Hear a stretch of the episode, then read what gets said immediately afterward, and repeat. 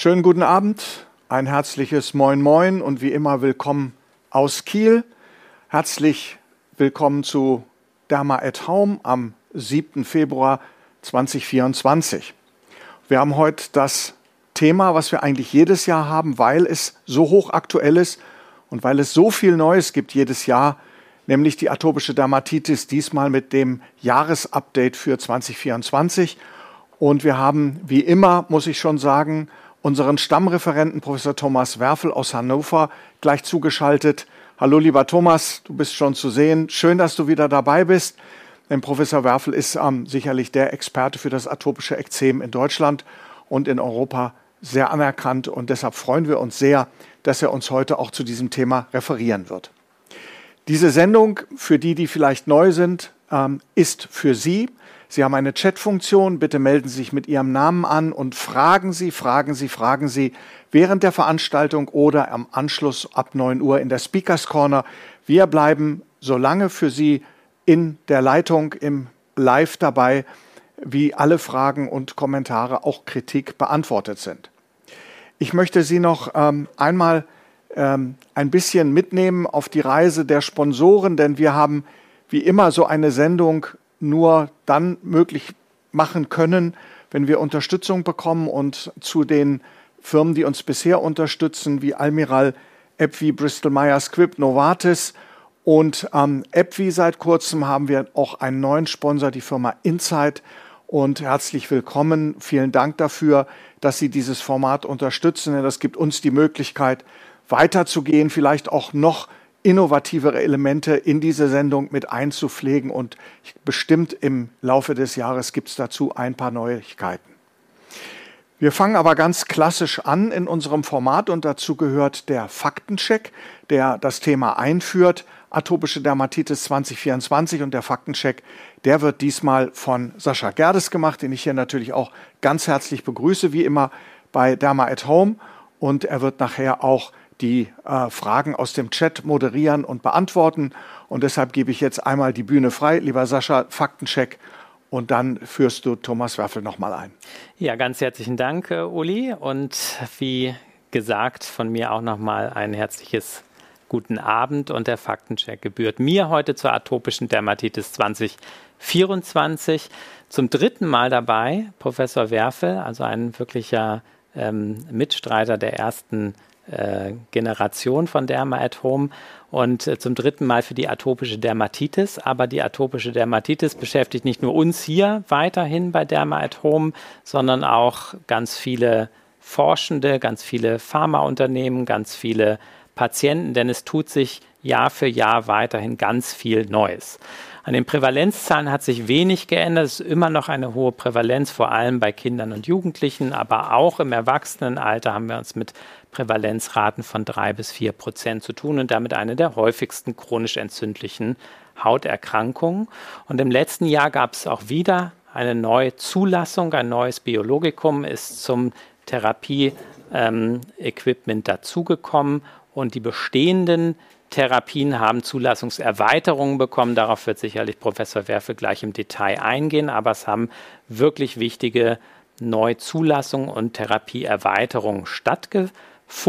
Und zusätzlich ist auch im letzten Jahr die neue Leitlinie, die neue deutsche S3-Leitlinie publiziert worden. Erstautor Thomas Werfel. Und ich glaube, eines der wichtigsten ähm, oder einer der wichtigsten Punkte der neuen Leitlinie ist, dass wir jetzt ein Drei-Stufen-Schema zur Therapie haben, von der Basis Pflege weiterhin in Stufe 1 hin zur Stufe 2 leichte, moderate Ekzeme, die mit topischen Therapien ähm, behandelt werden können, plus Stufe 1 die Basistherapie und dann eben Stufe 3 mittelschwere bis Ekzeme jetzt zusammengefasst in einer Stufe und dann kommen eben zusätzlich die Systemtherapien in Frage. Und da werden wir sicherlich gleich vom Erstautor der Leitlinie auch noch mehr zu hören bekommen. Aber das waren die Neuerungen, die letztes Jahr wirklich in unseren Alltag eingezogen sind. Es sind aber noch ganz viele Therapien am Horizont. Die Entwicklung in der atopischen Dermatitis ist, glaube ich, gerade in vollem Gang und wir werden noch ganz viele Neuerungen in naher Zukunft erleben. Es werden sicherlich Biologika an anderen Schnittstellen des Immunsystems äh, in die Versorgung Einzug erhalten. Vor allem OX40 Ligand oder OX40 sollten wir uns schon mal merken in Bezug auf die atopische Dermatitis. In Bezug auf den Juckreiz sollten wir uns Interleukin 31 oder dessen Rezeptor als Zieltarget schon mal äh, irgendwie in den Hinterkopf schreiben. Das wird wahrscheinlich auch nicht mehr lange dauern, bis wir dort Therapieoptionen zur Verfügung haben werden.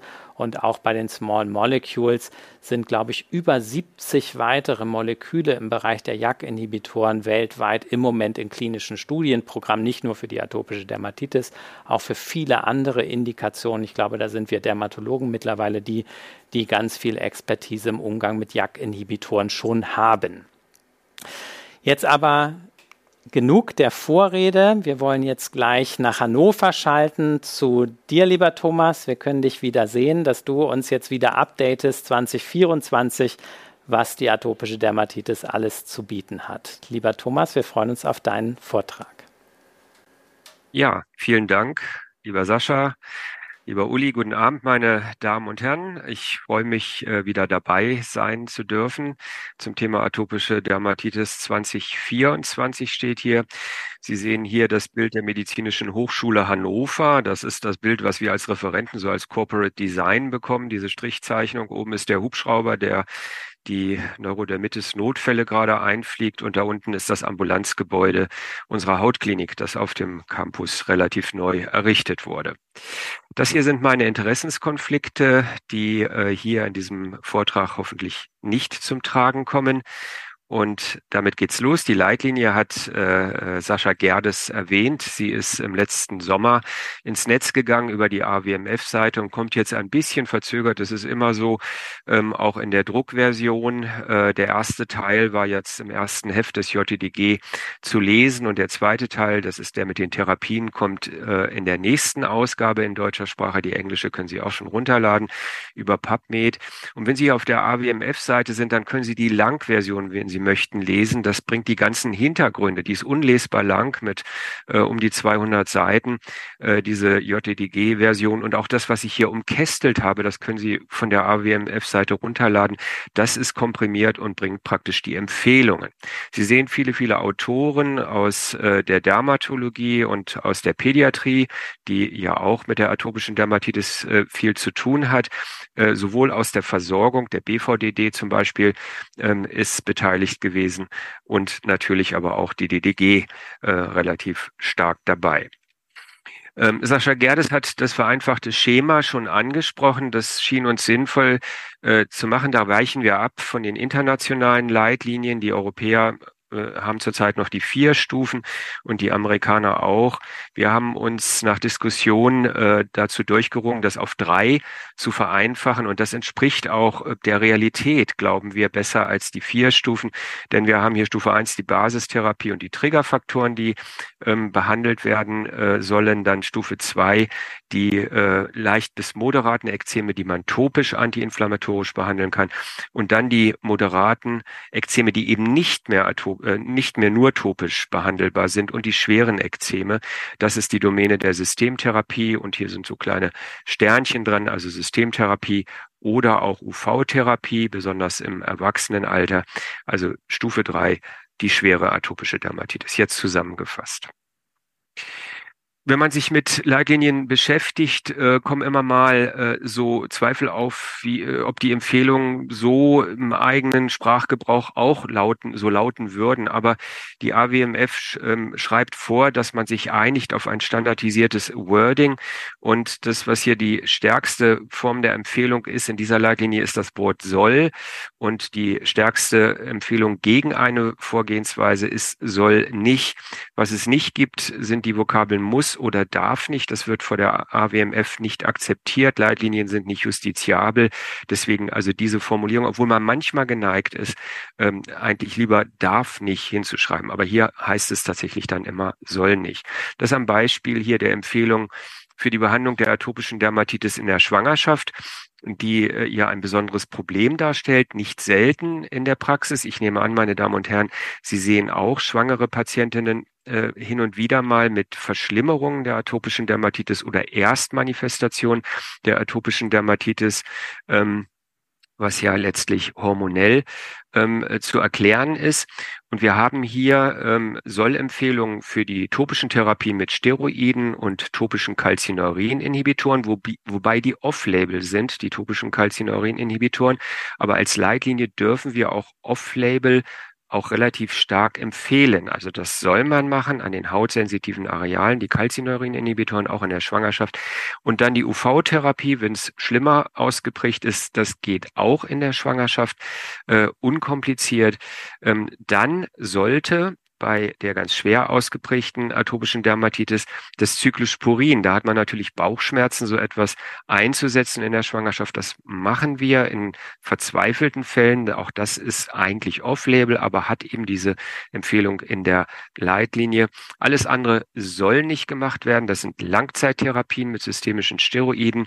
Dann ähm, diese hier, da müsste eigentlich darf nicht stehen, denn die sind teratogen, die JAK-Inhibitoren, MTX und MMF und äh, Dupilumab und Tralokinumab und auch der neue Antikörper, auf den ich gleich zu sprechen komme, Lebrikizumab, sollen ebenfalls noch nicht in der Schwangerschaft eingesetzt werden, einfach weil es nicht genügend Erfahrung damit gibt.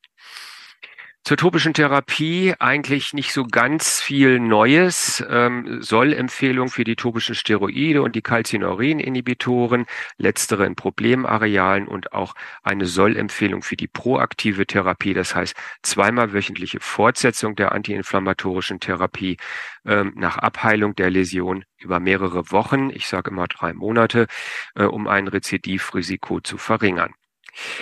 Was gibt es theoretisch Neues? Sascha Gerdes hat ja eine ganze Menge neue Substanzen genannt für die Systemtherapie.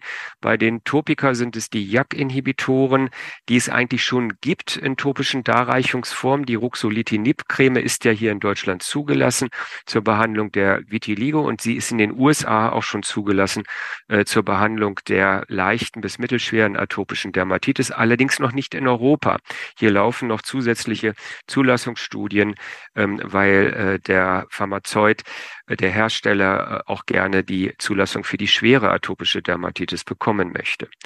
Äh, die Studiendaten sind gut, die Substanz wirkt schnell wie alle JAK-Inhibitoren, auch topisch wirkt sie schnell, Juckreizreduktion innerhalb weniger Tage, signifikant. Und hier, das sind Bilder. Sie sehen innerhalb relativ kurzer Zeit eine Abheilung dieses Ekzemherz, von dem ich mal ausgehe, dass er relativ chronisch auch war und jetzt aber akut juckend aufgekratzt war und dann innerhalb von zwei bis vier Wochen deutlich zurückgegangen ist. Es gibt ähm, die äh, äh, neuere Studien zur Langzeitsicherheit und auch Langzeitwirkung, das ist das Paper, was hier oben zitiert ist. Also grundsätzlich könnte man diese Creme auch länger einsetzen, aber wie gesagt, noch nicht in Label bei der atopischen Dermatitis. Angesichts der Preisgestaltung im Augenblick bei der Vitiligo äh, wird man das Off-Label wahrscheinlich auch nicht machen. Und damit komme ich schon zur Systemtherapie der atopischen Dermatitis. Äh, ich habe rot hervorgehoben, was äh, neu äh, hinzugekommen ist im letzten Jahr und zu Beginn diesen Jahres. Ähm, wir haben ja schon lange, ewig hätte ich fast gesagt, mit zugelassener Indikation zur Intervalltherapie das Cyclosporin, allerdings zugelassen erst ab 16 ähm, Jahren. Und dann mit zugelassener Indikation zur Langzeittherapie zum einen die Antikörper, die in der oberen Zeile dargestellt sind, das Dupilumab, das Tralokinumab und Lebrikizumab. Und neu beim Dupi ist die Zulassung bereits ab sechs Monaten, beim Tralokinumab keine Neuigkeiten im letzten Jahr und völlig neu zugelassen das Lebrikizumab Ende letzten Jahres. Baricitinib ist als JAK-Inhibitor ebenfalls rot geschrieben, denn hier haben wir neu die Zulassung für Kinder bereits ab zwei Jahren. Für mich war das auch ein bisschen überraschend, muss ich sagen. Wir gucken uns gleich die Studie dazu an. Dann, das ist jetzt äh, nichts Neues im letzten Jahr gewesen, Upadacitinib ab 12 und Aprocitinib ab 18. Die anderen Off-Label-Medikamente spielen immer weniger eine Rolle in der Praxis. Es gibt vielleicht Nischenindikationen, über die wir später diskutieren ähm, äh, können. Keine Indikationen haben Steroide als Langzeittherapie und das haben wir definiert in der Leitlinie längere Therapie als drei Wochen. Was gibt's Neues zu Dupilumab? Das war ja das erste Systemtherapeutikum, das zur Langzeittherapie der atopischen Dermatitis 2017 zugelassen wurde. Und nach und nach kam es immer wieder zu Zulassungserweiterungen hinsichtlich des Alters und die letztmalige ähm, äh, Erweiterung im letzten Jahr, wie gesagt, ähm, und die äh, bezieht sich jetzt auf kleiner als sechs Jahren, äh, ganz konkret ab dem sechsten Monat. Und das, was hier dargestellt ist, ist eine Studie, die bereits 2022 hierzu publiziert wurde, die eine gute Wirksamkeit gezeigt hat und bis auf die Bindehautentzündung, die es auch bei den Kleinen gibt, genau wie bei den Erwachsenen, sonst keine Nebenwirkungen in diesen Studien. Äh, insbesondere auch nicht im Labor. Deswegen sind keine routinemäßigen Laborüberwachungen auch für Kinder nicht vorgeschrieben, genau wie bei Erwachsenen. Aber zum Labor ein Wort vielleicht zu den Eosinophilen. Die steigen ja ähm, regelhaft an unter Therapie bei Dupil äh, Dupilumab zu Beginn, dann senken sie sich wieder und sie können manchmal bedrohlich ansteigen. Und das äh, bezieht sich eigentlich nicht so sehr auf unsere Patienten mit atopischer Dermatitis, sondern solche mit respiratorischer Allergie, mit Asthma. Hier sind Einzelfälle beschrieben, die dann wirklich klinisch relevante Lungenerkrankungen, eosinophilenreich entwickelten. Ähm, sieben von 4.666 Patienten in diesem Paper, in dieser Auswertung entwickelten ähm, äh, eine eosinophile Granulomatosis mit Polyangitis, eine ernste Erkrankung. Ein weiterer Patient eine eosinophile Pneumonitis. Und wenn man in PubMed geht, findet man noch mehrere Kasuistiken, sodass in der Asthma-Leitlinie die Empfehlung steht, ab 1500 Eosinophile pro, Mikro, äh, pro Mikroliter die Indikationsstellung äh, zur Therapie mit Dupilumab ähm, streng zu stellen und nach Alternativen zu suchen. Das heißt, wenn wir Patienten mit atopischer Dermatitis sehen, Dupilumab einsetzen wollen, empfehle ich doch ein Blutbild zu machen und wenn die EOS so hoch sind, die Indikation nochmal zu bedenken. Ein Problem hat Dupilumab hinsichtlich der Wirksamkeit, das ist die Kopf-Hals-Region. Zum einen gibt es neu auftretend ja so Erytheme, so Rötungen, die manchmal auch persistieren und stören. Zum anderen scheinen aber die Ekzeme selbst auch nicht ganz so gut anzusprechen wie die Ekzeme an anderen Läsionen. Das wurde im letzten Jahr hier aus dem dänischen Neurodermitis-Register nochmal hervorgehoben, das insgesamt eine gute Wirksamkeit beschrieben hat, gutes Drug Survival, das heißt, die Patienten bleiben, bleiben lange auf der Therapie, genau wie auch in unserem deutschen Register. Das haben wir parallel äh, äh, publiziert. Aber der Anteil der Patienten, die ein Ekzem im Kopf-Hals-Bereich hatten, äh, ist kaum gesunken. Wenn man sich das hier anschaut, 76 Prozent zu Beginn und nach Woche 104 immer noch 68 Prozent. Also hier schwächelt Dupilumab ein wenig, so dass Therapiealternativen bei diesen Regionen auf jeden Fall willkommen sind. Wir haben jetzt drei Antikörper zurzeit, die in der Zulassung sind. Und ähm, nur mal ganz kurz, welcher Antikörper bindet wo? Dupilumab ist ja sozusagen doppelt inhibitorisch unterwegs. Er bindet an der Rezeptorkette für den Rezeptor für Interleukin 4, aber auch für Interleukin 13. Also beide Zytokine werden blockiert. Zwei TH2-Moleküle, Interleukin 4 eher im zentralen Immunsystem äh, wichtig und Interleukin 13 wahrscheinlich insbesondere auch in der entzündeten Haut.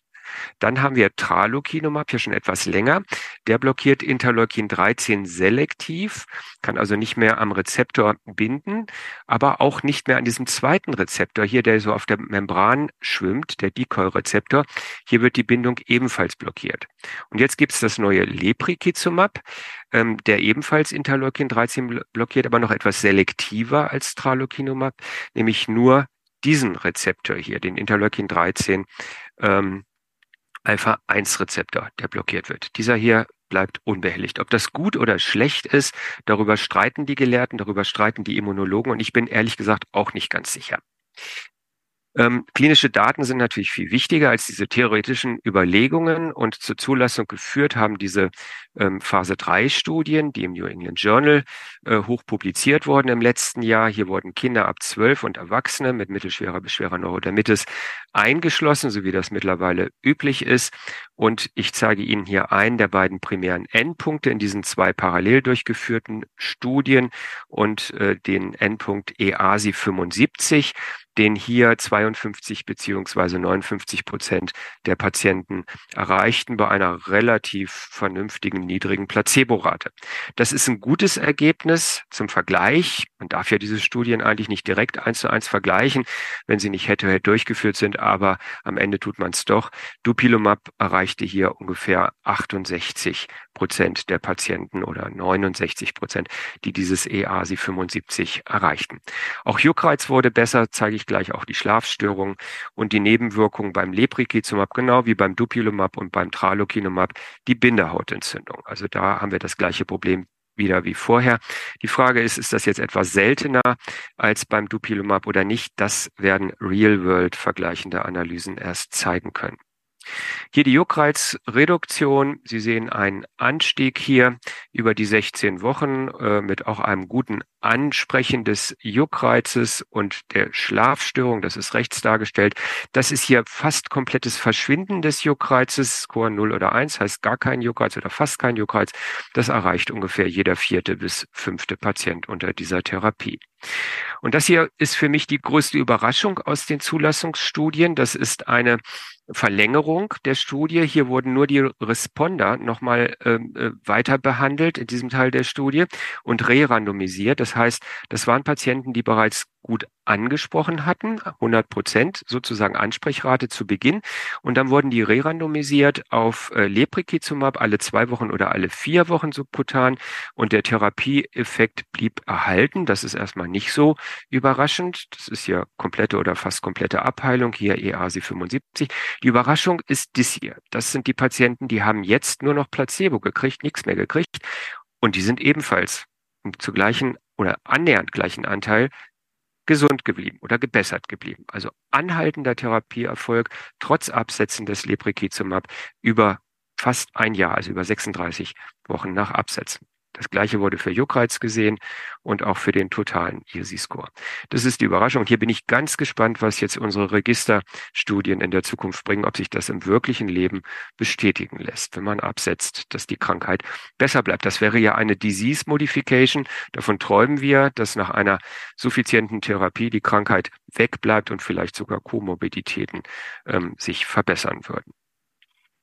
Für die Praxis Antikörpertherapien, also Dupilumab und Tralokinumab, neu jetzt auch Lebrikizumab, sind Systemtherapeutika, die in Studien und für die beiden ersten auch im wirklichen Leben bislang keine gefährlichen systemischen Nebenwirkungen verursacht haben.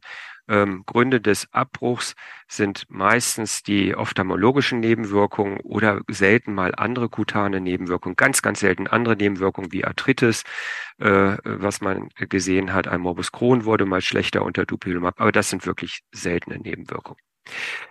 Das hier ist ein, eine äh, Meta, äh, äh, eine Netzwerk-Meta-Analyse von Studien, die parallel durchgeführt wurden, also nicht Head-to-Head -head durchgeführt wurden, in denen aber doch statistisch die ähm, Population so harmonisiert wurden, dass man sie miteinander vergleichen konnte. Das habe ich im letzten Jahr schon gezeigt.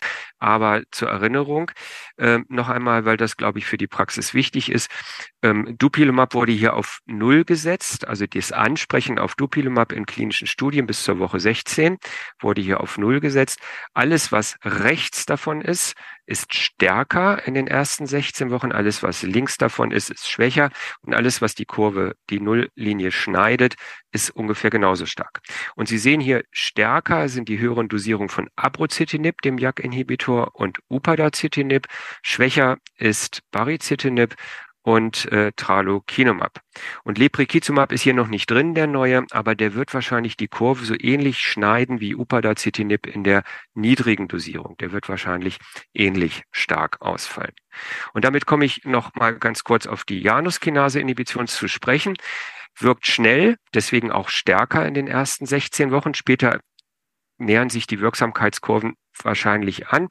Wir wissen, wir haben andere Indikationen für die JAK-Inhibition, die Alopecia areata, die Vitiligo. Barry ist ja zugelassen für die Alopecia areata. Ärgerlicherweise keine Kostenerstattung durch die GKV. Das quält uns im Alltag, denn die Patienten möchten das und kriegen es aber nicht erstattet im GKV-Bereich. Und wir haben die Zulassung in der Rheumatologie und Gastroenterologie. Das ist manchmal auch eine Motivation, JAK-Inhibition anzusetzen, wenn wir Komorbidität haben. In der aktuellen Leitlinie sagen wir, die sollen durchaus eingesetzt werden, wenn es kein, wenn die Indikation gegeben ist und keine Kontraindikation bestehen. Sie sollten auch ähm, eingesetzt werden als Intervalltherapie, denn wir haben ja manchmal Patienten, die nur saisonal richtig schlecht werden und dann zum Beispiel im Sommer gut sind und im Winter schlecht sind. Dann kann man die auch wirklich nur im Winter einsetzen und dann wieder absetzen, um wieder äh, ansetzen. Fluten schnell an, Halbwertszeit ist kurz, sie sind schnell wieder draußen. Das kann man machen, obwohl es so gar nicht im Label steht. Es ist auch nicht off-Label. Man kann das machen. Vor dem Einsatz Labor, das stört ein wenig, aber das muss sein. Wir halten uns hier in der Leitlinie an die Empfehlung der Deutschen Gesellschaft für Rheumatologie, das kann man sich da runterladen, äh, Infektionen ausschließen und sie sollen nicht wir machen das nie bei thromboembolischen Ereignissen in der Vorgeschichte oder genetisch erhöhten Thromboserisiken eingesetzt werden. Was ist wirklich neu an Originaldaten? Das ist die Baricitinib Kinderstudie, die im letzten Jahr publiziert wurde. Kinder ab zwei wurden hier über 16 Wochen und auch Jugendliche ab 16 Wochen lang behandelt und äh, vom EASI 75 erreichten diesen Wert 52,5 Prozent der äh, äh, kleinen Patienten. Die Placebo-Rate war ein bisschen höher mit 32 Prozent, aber es reichte zur Zulassung. Die Behörden haben gesagt, das reicht. Und Baricitinib ist seit, seitdem als zwei, äh, ab zwei Jahren zugelassen. Das ist ein relativ äh, indirekter Indikator für die Sicherheit von Baricitinib und vielleicht auch anderen JAK-Inhibitoren bei jungen, gesunden Menschen. Und Sie alle haben ja den roten Handbrief im letzten Jahr gekriegt äh, in dem gewarnt wird, äh, Januskinase-Inhibitoren ähm, äh, einzusetzen, wenn es keine geeigneten Behandlungsalternativen gibt. Und das betrifft die älteren Patienten ab 65, Patienten mit erhöhtem Risiko für, für arteriosklerotische Herz- und Kreislauferkrankungen die Raucher und Patienten mit anderen Risikofaktoren für maligne Erkrankungen. Also hier nicht sofort ansetzen, erstmal prüfen, geht was anderes und nur wenn es gar nicht anders geht, dann JAK-Inhibition. Für den Alltag bedeutet das, dieser rote Handbrief, dass für die meisten jüngeren Patienten mit atopischer Dermatitis ohne diese Komorbidität sich eigentlich gar nichts geändert hat. Neu ist ähm, die Zweitlinienindikation bei Rauchern und ehemaligen Langzeitrauchern. Das gilt natürlich auch für die mitteljungen Patienten, also die jünger sind als ähm, 65. Und das versteckt sich so ein bisschen, das war gar nicht im rote Handbrief drin, aber die Fachinfos wurden geändert. Die hormonelle Kontrazeption mit Kombinationspräparaten äh, werden jetzt auch explizit genannt als Risikofaktor für venöse Thromboembolien. Und äh, da sollte man Januskinase-Inhibition mit Vorsicht einsetzen. So steht es jetzt in den äh, harmonisierten Fachinformationen. Und damit fasse ich zusammen.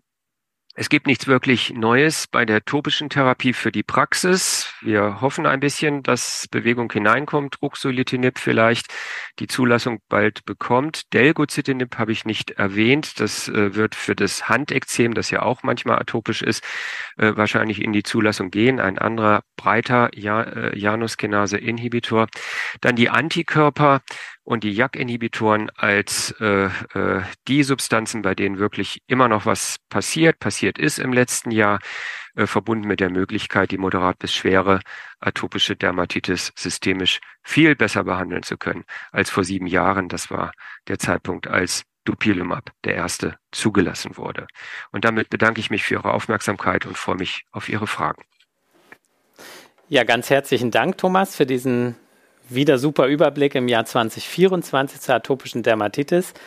Ich will gleich mit einer Frage aus dem Chat starten von Kollege Schiller als Nicht-Dermatologe und er möchte noch mal was zur Basistherapie nachfragen, weil das ja für jeden Patienten zutrifft und er in dem Dschungel der vielen ähm, der, ja, Pflegeprodukte genauso hilflos ist wie der ein oder andere von uns vielleicht und fragt, hast du praktische Tipps, welche Basistherapie du Patienten empfiehlst, vielleicht auch in unterschiedlichen Altersgruppen. Kannst du da ganz pauschal ein paar Tipps für die Niederlassung geben? Naja, das wird immer gefragt, so nach der Lieblingsbasistherapie. Ähm, die äh, gibt es eigentlich bei uns nicht. Wir äh, finden wichtig. Also je länger ich das mache, desto flexibler werde ich, was die Basistherapie angeht. Das Wichtigste ist, dass die Patienten sie selbst mögen und auch wirklich anwenden. Denn ähm, äh, die, die Basistherapie muss, muss, äh, muss äh, angenehm sein für die Patienten. Je trockener die Haut, desto fetter die Grundlage. Es gibt ähm, äh, Produktlinien, äh, die durchaus das Wortes Neuro der Mites im Wort haben, die ähm, äh, über Apotheken zu bekommen sind und die relativ äh, kontaktallergenarm sind. Es lohnt sich mal so ein bisschen zu gucken, welche äh, Kontaktallergene in solchen Basiscremes drin sind, äh, die häufig zur Sensibilisierung führen, bei denen dann die Patienten zusätzlich zur Neurodermitis noch eine Kontaktallergie kriegen. Äh, von denen raten wir ab. Das steht auch sinngemäß so in der Leitlinie drin. Häufige Kontaktallergene, die äh, wir nicht so gerne mögen, die durchaus auch in Basistherapeutika sein können. Das sind Volvax-Alkohole, das sind Cetylstearylalkohole und das sind eigentlich auch bestimmte Duftstoffe. Also alles, was so richtig dolle duftet, kann auch zur Sensibilisierung führen. Da wäre ich auch ein bisschen zurückhaltend. Ähm, aber äh, so ein richtiges Zaubermittel gibt's nicht. Es gab im letzten Jahr eine vergleichende Studie, da wurden unterschiedliche Basistherapeutika eingesetzt über einen längeren Zeitraum in so einem halbkontrollierten Design mit dem Ergebnis, es war eigentlich egal. Hauptsache, die Patienten haben sie wirklich eingesetzt. Also was immer erwartet wird, ist jetzt so eine, äh, vielleicht so eine Antwort, welches Produkt ist am besten, aber da möchte ich mich hier äh, heute ein bisschen zurückhalten. Ja, das ist sehr gut, aber nochmal vielleicht der Hinweis, soll natürlich eine rückfettende Hautpflege sein. Wir haben ja auch immer wieder, wie heute gerade wieder eine Sprechstunde, Eltern, die dann ihre Kinder mit Kokosöl äh, einsalben, äh, von Kopf bis Fuß, weil es dann so schön glatt ist. Das ist sicherlich keine äh, Basistherapie, die du empfiehlst. Es ein wichtiger Hinweis. Ja, diese Öle sind, sind nicht gut, sondern rückfettend, also was, was wirklich auf der Haut bleibt. Dann aber ein bisschen angepasst. Ne? Wir haben Patienten mit wirklich ganz, ganz trockener Haut. Die äh, atopische Dermatitis ist ja assoziiert auch mit der Ichthyosis. Diese Filaggrin-Mutationen machen ja eine ganz trockene Haut. Da müssen wir richtig Fett rangehen. Äh, zum Teil auch wasserbindende Substanzen hinein rezeptieren. Äh, ansonsten eben rückfettend dem Hautzustand angepasst. Sehr gut, danke. So, Uli, du hast, glaube ich, auch schon was, was dir ich unter den ganz Nägeln viele Fragen notiert wieder, äh, Thomas. Die eine Frage, die hast du angesprochen, finde ich total spannend. Bei dem kleinen äh, äh, Problemkreis ähm, Hals und, und äh, Nacken, also diese berühmte Head-and-Neck-Dermatitis ja. bei atopischen Ekzem. Und da hast du gesagt, dass Dupilumab hat da im Prinzip so eine Wirkungslücke. Und ich kann mich erinnern, dass wir in der Klinik früher ähm, da sehr intensiv ähm, Desinfektionsmittel in Anführungsstrichen eingesetzt haben, zum Beispiel die berühmten Silbernitratumschläge. Ist diese Region ähm, vielleicht ein, ein Areal, das ein besonderes Mikrobiom hat, was äh, vielleicht permanent durch die dort ansässige Flora, Malassezia-Hefen, was alles dort ist, getriggert wird? Oder wie ist dieses, diese, dieser Wirkverlust sozusagen oder das Nichtwirken in diesem Areal sonst zu erklären? Ja, also äh, besondere Flora ist, ist, ist richtig. Also da, da gibt es andere Mikroben, die, die diese Region gerne oder bestimmte Mikroben, die die gerne mögen. Malassezia sympodialis äh, als, als fakultativ äh, pathogener Hefepilz spielt eine Rolle im Gesichtsbereich, wissen wir ja in der Dermatologie, kennen wir vom seborrhischen Ekzem und kann bei der atopischen Dermatitis äh, tatsächlich zu Problemen führen. Insbesondere, wenn der Keim selbst dazu führt, dass es zu Sensibilisierung kommt. Also die Patienten reagieren tatsächlich teilweise allergisch auf diesen Keim und das kann das Ekzem weiter triggern, unterhalten. Man kann ja spezifische IgE-Antikörper sogar messen bei einer Untergruppe dieser Patienten, was man in der Praxis eher selten seltener tut. Wir machen das manchmal, weil es uns interessiert. Und was man da eben probieren kann äh, bei diesen chronischen Gesichtsekzemen, ist tatsächlich eine begleitende antimykotische topische Therapie. Das geht manchmal ganz gut. Ähm, antiseptisch würde natürlich diese Pilze auch reduzieren. Ob man das über längere Zeit machen möchte, weiß ich nicht, da werden wir ja immer zurückhaltender. Ich habe auch eine Phase erlebt, in denen wir Antiseptika ja empfohlen haben, regelhaft auf das Ekzem zu tun, um die Staphylokokken zu reduzieren. Mhm auch drauf sitzen, das ist eigentlich wieder out, weil wir Sorge haben, dass wir mit diesen breit wirkenden Antiseptika, Octinidin, Chlorhexidin und so weiter, das Mikrobiom vielleicht ungünstig zerstören über längere Zeit. Es gibt ja auch gute Keime, die dazu dienen, die äh, Homöostase aufrechtzuerhalten. Aber mal mit so einem Antimikotikum beim Gesichtsekzem zusätzlich draufzugehen, äh, das, das macht Sinn. Was empfiehlst du konkret? Ketoconazol wie beim seborrhoischen Ekzem oder Cyclopirox als etwas breiter wirkendes? wir, wir nehmen Cyclopyrox. Mhm. Ketoconazol ist ja historisch irgendwie beliebt, weil es so das erste war aus den, mhm. den Azolen. Das ist neuere, ne? Bei den Azolen kann man aber auch machen. Wir nehmen Cyclopyrox. Das Super. Das ist doch schon mal, finde ich, ein sehr guter Tipp. Es gibt eine weitere Frage zum Mikrobiom, deswegen mhm. passt sie vielleicht gerade ganz gut, ähm, von Frau Rösike Schlecht. Ähm, und zwar, ähm, was empfiehlst du bei Patienten, die zu sehr starker Superinfektion ihrer Ekzeme neigen? Ähm, ist da die JAK-Inhibition gut geeignet oder ist Dupi vielleicht besser in solchen Patienten, ähm, ganz unabhängig von Adipositas, Diabetes oder anderen äh, Faktoren, einfach nur wenn die ähm, Hautekzeme so stark superinfizieren? Ja, also ganz grundsätzlich äh, äh, kann man sagen, dass äh, je besser das Ekzem antiinflammatorisch, antientzündlich behandelt wird, desto ähm, stärker gehen diese Superinfektionen zurück. Denn die sind ja meistens auf den Läsionen und nicht auf der noch gesunden Haut bei den Patienten mit atopischer Dermatitis. Also die Läsion selbst prädisponiert zur Superinfektion. Vielleicht kommen da noch andere genetische Sachen dazu, aber die Läsion ist der treibende Faktor. Und äh, je besser man die behandelt, desto, desto höher die Chance, dass das zurückgeht. Ähm, besonders äh, wirksam vom Mechanismus sind die TH2-gerichteten Therapien, also Dupilumab und wahrscheinlich auch die Anti-Interleukin-13-Antikörper. Ähm, äh, die, die die, gehen in einen Mechanismus, der, der offenbar dieses schwächelnde Abwehrsystem in der Haut besonders stärkt. Und das kann man sogar aus den Zulassungsstudien, beim Dupilumab ist das auch als Meta-Analyse publiziert, sehen, äh, dass, dass unter Dupilumab die Staphylokokken signifikant zurückgehen und auch die klinisch sichtbaren Superinfektionen zurückgegangen sind. Also die T2-gerichtete Therapie scheint da besonders gut zu gehen. JAK-Inhibition geht auch, weil sie eben auch gut wirksam ist, ja, aber vom Mechanismus äh, würde äh, die geht ja etwas breiter und dämpft alles, äh, dämpft auch andere Wege des, äh, des Entzündungssystems, ähm, so dass es äh, die T2-gerichtete Therapie vielleicht noch ein Tucken wirksamer ist bei diesen Patienten mit der besonderen Problematik. Sobald das Auge eine Superinfektion sieht, würde ich auch nach wie vor antiseptische Therapie topisch machen, zeitlich befristet. Ne? Also das schon, aber nicht als Dauertherapie. Ähm, vielleicht auch noch mal kurz die Empfehlung von dir. Es gab ja so eine Zeit bei der antiseptischen äh, topischen Therapie, da wird, wurde viel Triclosan eingesetzt. Ich glaube im Moment, ähm, ich weiß jetzt tatsächlich nicht, was in der Leitlinie steht, aber Chlorhexidingluconat und Octinidin-Hydrochlorid, glaube ich, sind die beiden Favoriten, richtig? Ja, das ist so. Triclosan ist out. Das ist ein mhm. super äh, äh, Antiseptikum, wirkt sehr gut, auch gerade gegen Staphylokokken. Das äh, haben wir auch lange Zeit genommen. Aber es macht äh, äh Nebenwirkungen, kann neurotoxische Nebenwirkungen machen. Und heute nehmen wir das nicht mehr. Ist vorbei. Mhm, super. Da, Sascha, darf ich noch eine Frage zu, du darfst noch eine, zu Mikroorganismen stellen? Wunderbar. Genau. Ähm, ich würde mal zu den Viren gehen. Und was ja ganz spannend war in den Studien, vor allen Dingen angefangen auch bei äh, Dupilumab und sogar bei den Januskinase-Inhibitoren, war ja, dass offensichtlich ähm, Eczema herpeticatum gar nicht als große Nebenwirkung aufgefallen ist. Auf der anderen Seite aber eine Häufung rezidivierender Herpes-Simplex-Infektionen. Ist das tatsächlich ja. noch so und kann man das erklären?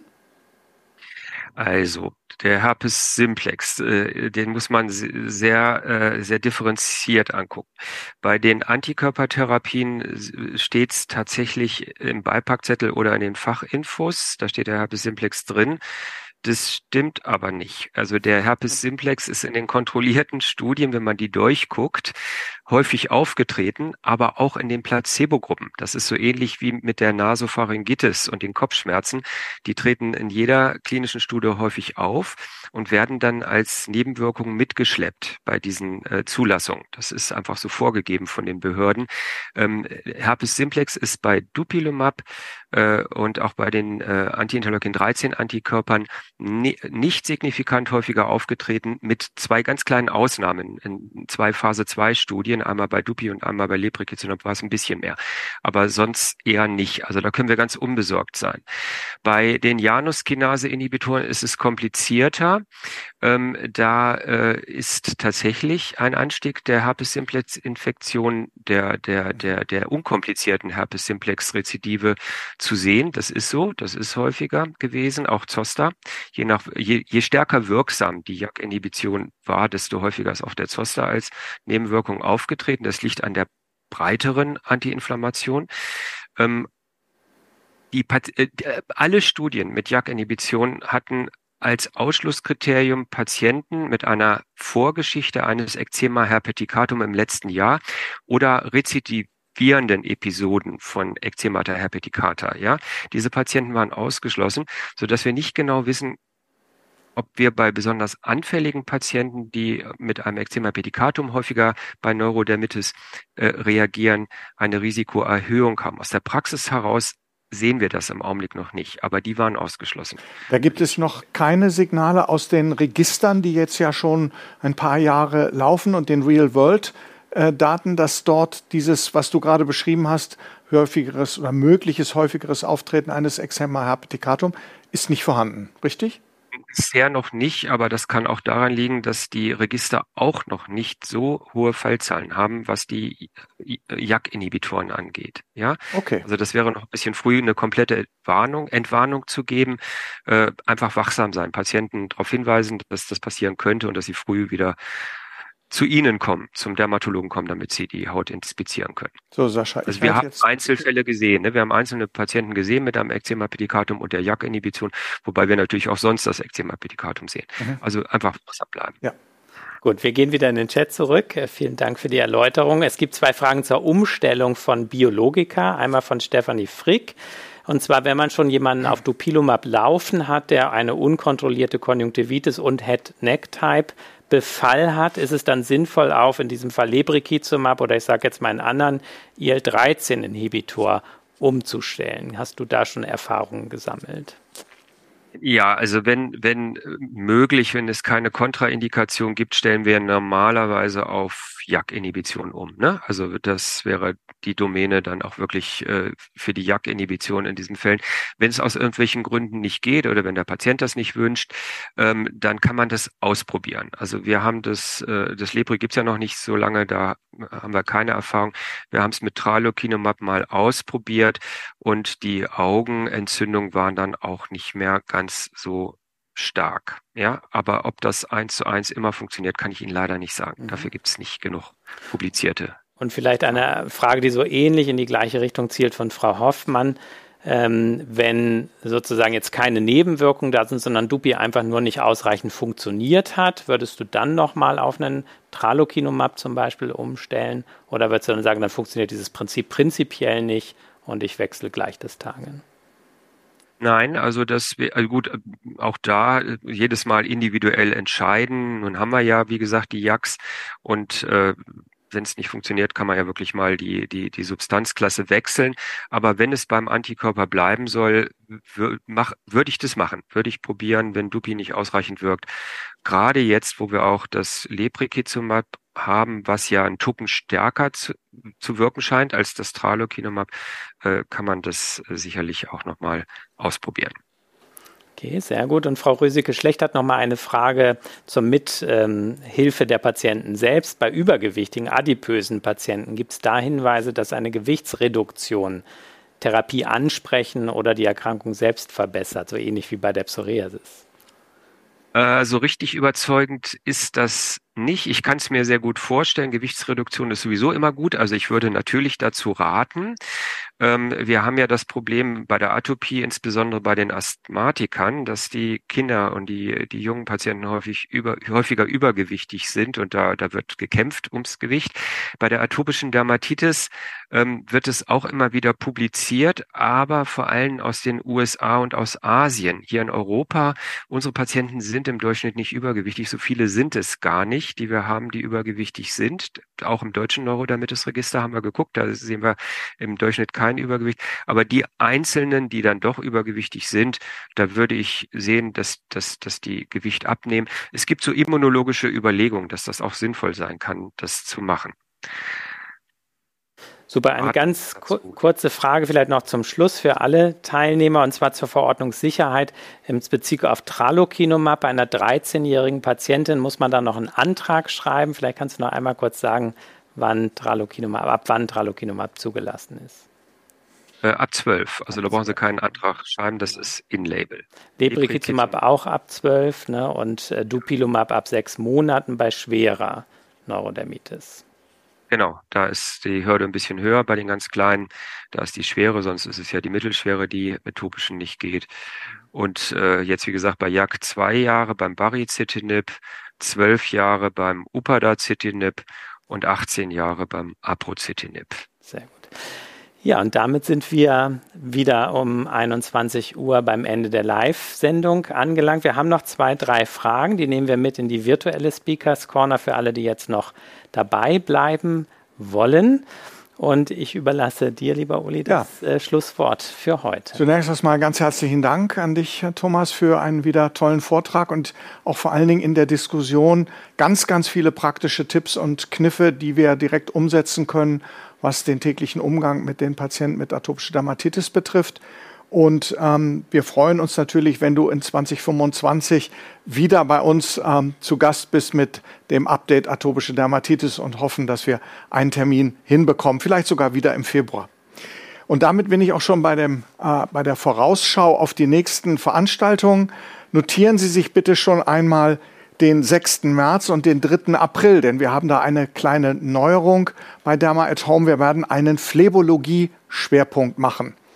Und der fängt an am 6. März mit dem Phlebologie 1 Thema Diagnostik und Therapie in der Praxis. Warum machen wir das hier bei Derma at Home? Weil es häufig in den Derma-Kongressen tatsächlich ein kleines Stiefkind-Thema ist. Trotzdem ist es in der Praxis enorm wichtig, gerade bei einer immer älter werdenden Bevölkerung.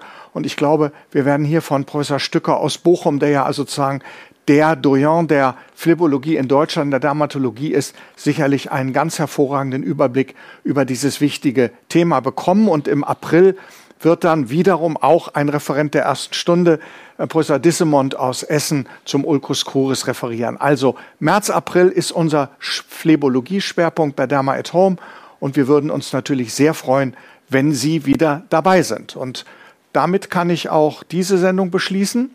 Äh, wir sind wieder sehr pünktlich und bleiben Sie, wie Sascha gesagt hat, bitte noch in der Speakers Corner, um die restlichen Fragen mit uns und Professor Werfel zu diskutieren. Aber wir, Sascha, verabschieden uns hier schon wie immer aus Kiel mit einem gemeinschaftlichen und, und tschüss. tschüss.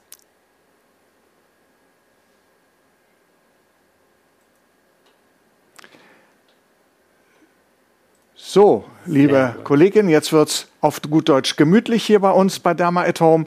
Wir sind in der virtuellen Speakers Corner und Thomas Werfel ist auch immer noch dabei. Sascha, du hast den Chat, vielleicht fängst du erst einmal an. Genau, und zwar gab es noch eine Frage für eine Therapieempfehlung einer Magistralrezeptur von Stefanie Frick nochmal. Liebe Grüße auch. Ähm, und zwar zu einer Magistralrezeptur Steroid und Octinidin oder Chlorhexidin, ähm, die eben kein Triclosan enthält. Ähm, hast du da zufälligerweise parat eine Empfehlung oder eine, die wir vielleicht im Nachgang nochmal zur Verfügung stellen können? Ja, im Nachgang geht's. Es gibt äh, NRF-Rezepturen, ne, die, die man tatsächlich dann äh, äh, zur Verfügung stellen kann. Die Nummer habe ich nicht im Kopf, muss ich, ich sagen. Ich glaube, weil ich sie heute verschrieben habe, es ist die 11.145, hydrophile Prednicabat-Creme, 0,25 Prozent mit 0,1% Octinidin Dihydrochlorid. Ähm, aber liebe Steffi, bitte ja, nachkauen. Ich, ich, ich, ich glaube, das ist die Nummer. Aber Sascha, du bist ganz schnell einmal dabei. Ich habe ja immer meine Liste. Super. Wir, wir, wir gucken das noch nach. Sie kriegen die Nummer noch. Das ist auch meine Lieblingscreme, auch für äh, Follikulitiden, auch entzündliche Follikulitiden geht das wunderbar. Ich glaube, das ist auch etwas, weil ein gutes Klasse zwei äh, Corticoid der vierten Generation mit dem Pertnicabat sicherlich sehr, sehr gut. Du hast recht, 11.145. Hydrophile Pretnicabat-Creme mit Es klappt im Alter noch, Sascha, es klappt. Wunderbar. Octinidin und das Pretnicabat kann man sich aussuchen. Genau, hervorragend. Ähm, dann hätte ich vielleicht noch ja. eine kurze Frage und zwar sehr, sehr spannend bei den von dir vorgestellten Daten zum Lebrikizumab ist ja dieses Randomized Withdrawal Design, was wir ja bisher nur von der Psoriasis und den Studien kannten, wo dann die Ansprecher äh, nochmal randomisiert werden auf entweder das Medikament ja. oder auf Placebo. Und es ist ja schon sehr, sehr erstaunlich, dass ähm, die PatientInnen auf Placebo im Prinzip nur einen minimalen, äh, eine minimale Verschlechterung über ein weiteres Jahr erfahren haben. Und meine Frage an dich, ist das in irgendeiner Form auch schon für Dupilumab, für Tralokinumab oder gar für die Januskinase-Inhibitoren untersucht und oder gezeigt worden? Nein, ist nicht gezeigt worden. Also beim, beim Dupilumab gab es äh, ja auch so Absetzstudien relativ früh und auch äh, Studien, bei denen die Therapieintervalle relativ früh verlängert wurden. Und das sah eigentlich nicht danach aus, dass dieser Effekt zu erzielen war. Wobei dieses Design, was wir eben gesehen haben, so in der Form nicht, nicht, nicht durchgeführt wurde. Ne? Also das ist, ist wirklich äh, ein, ein überraschendes Ergebnis. Äh, so ein bisschen äh, vorsichtig muss man natürlich sein. Das ist jetzt äh, so eine einzelne Studie. Und wenn man sich die, die, die Fallzahlen anguckt, sind die nicht sehr hoch in den drei Schenkeln. Also in der Platz Placebo-Gruppe waren das nachher nur noch 60 Patienten. Ne? Also wir müssen gucken. Das war signifikant, ja, das Ergebnis, so wie diese Kurven waren mhm. ja fast gerade. Aber 60 Patienten sind nicht so viel, also ob sich das ja. reproduzieren. Aber ähm, es ist spannend. Mag das an diesem Effekt liegen, den du erklärt hast, dass das Lebrikizumab nur auf den, sagen wir, aktiven Rezeptor wirkt, aber den Decoy-Rezeptor unbeeinflusst lässt, der aber von Tralo und ich glaube auch von Dupi mit beeinflusst wird. Korrigiere mich, wenn ich da falsch liege. Ist das eine Besonderheit, die Lebrikizumab vielleicht in dieser Dreiergruppe ganz besonders herausstellt? Also Lebrikizumab ist von den dreien der selektivste, weil er wirklich nur nur äh, diesen äh, die die Bindung an den einen Interleukin 13 Rezeptor hemmt. Tralokinumab, das ist hast du richtig gesagt, äh, der der hemmt auch die Bindung von IL-13 an den Decoy Rezeptor, von dem man überwiegend diskutiert, dass er eigentlich äh, das Interleukin 13 wegfängt und mhm. äh, dann inaktiviert, damit es nicht eine zu starke Stimulation der Zellen gibt. Und das wäre dann vielleicht gar nicht erwünscht, dass ein, Anti mhm. ein therapeutischer Antikörper sowas macht.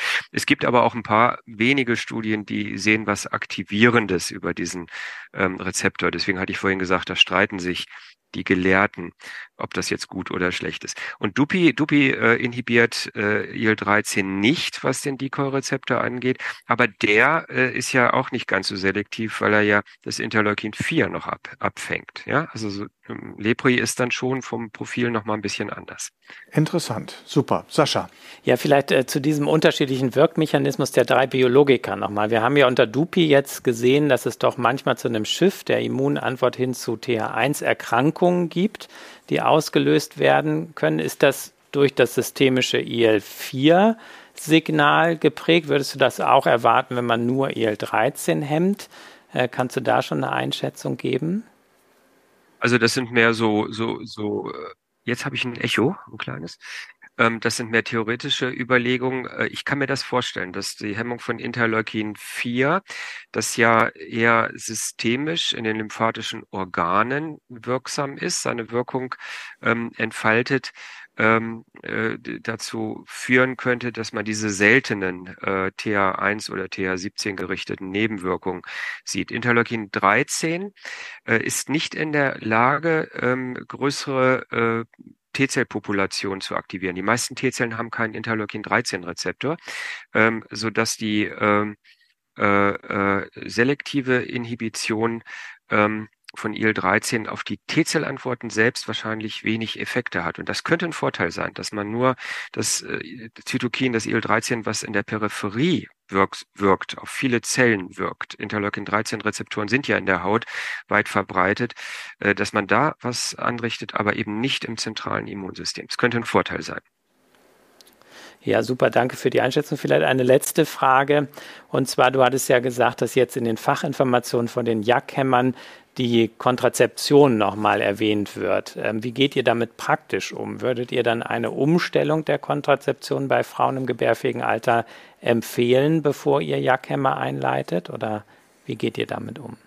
Ja, also die äh, Empfehlung geht schon dahin, dass man die Frauen zum, zum äh, Gynäkologen äh, schickt, die jetzt verhüten ähm, und äh, nach Alternativen sozusagen äh, fragt. Also das wäre ja äh, die Spirale, das wären die mechanischen ähm, Verhütungsmethoden und das wäre vielleicht die Minipille, die enthält nur Gestagene.